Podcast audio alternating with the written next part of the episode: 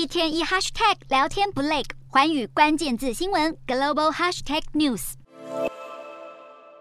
这一节的寰宇大话题要来关注到 Chat GPT，这是 Open AI 旗下的 Chat GPT，它是最近引起热潮的聊天机器人。它是一款免费的线上程式，点击官网的注册页面之后，只需要进行一些资料的验证，接着呢就可以在对话框当中输入你想要的内容，接着就可以跟 AI 来进行对话，所以操作起来其实是非常的简单。在企业应用方面，Chat GPT 其实带来了很多很多的好处，包含了快速的响应时间、内容生成、研究和内容策划，以及可以提高客户的参与度。企业可以使用 Chat GPT 来进行一些内容的行销，创建根据受众的特定兴趣和需求量身定制的内容，从而更有可能的吸引他们的注意力，并且提高受众的参与度。在文章写作方面，或许呢也是 Chat GPT 它将来会得到广泛应用的一个领域。不过，凡事有利也一定会有弊。有专家就提出了 Chat GPT 它其其实可以帮助学生来完成他们的作业，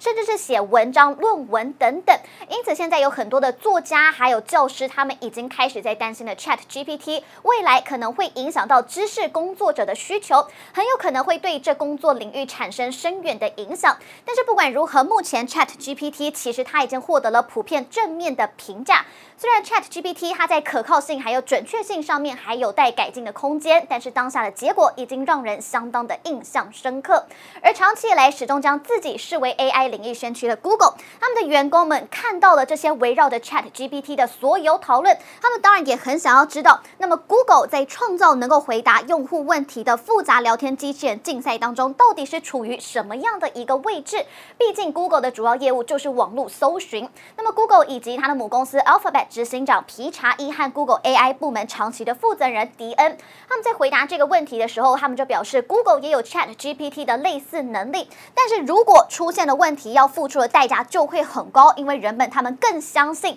他们从 Google 上面得到的答案。而全球有数十亿人都在使用 Google 的搜寻引擎，而 Chat GPT 的用户在十二月初的时候刚刚突破了一百万，因此迪恩他也认为了 Chat GPT 其实它在某种程度上面确实也满足了人们的需求。不过 Chat GPT 是否会对 Google 带来一些威胁呢？摩根士丹利的分析师诺瓦克他就表示。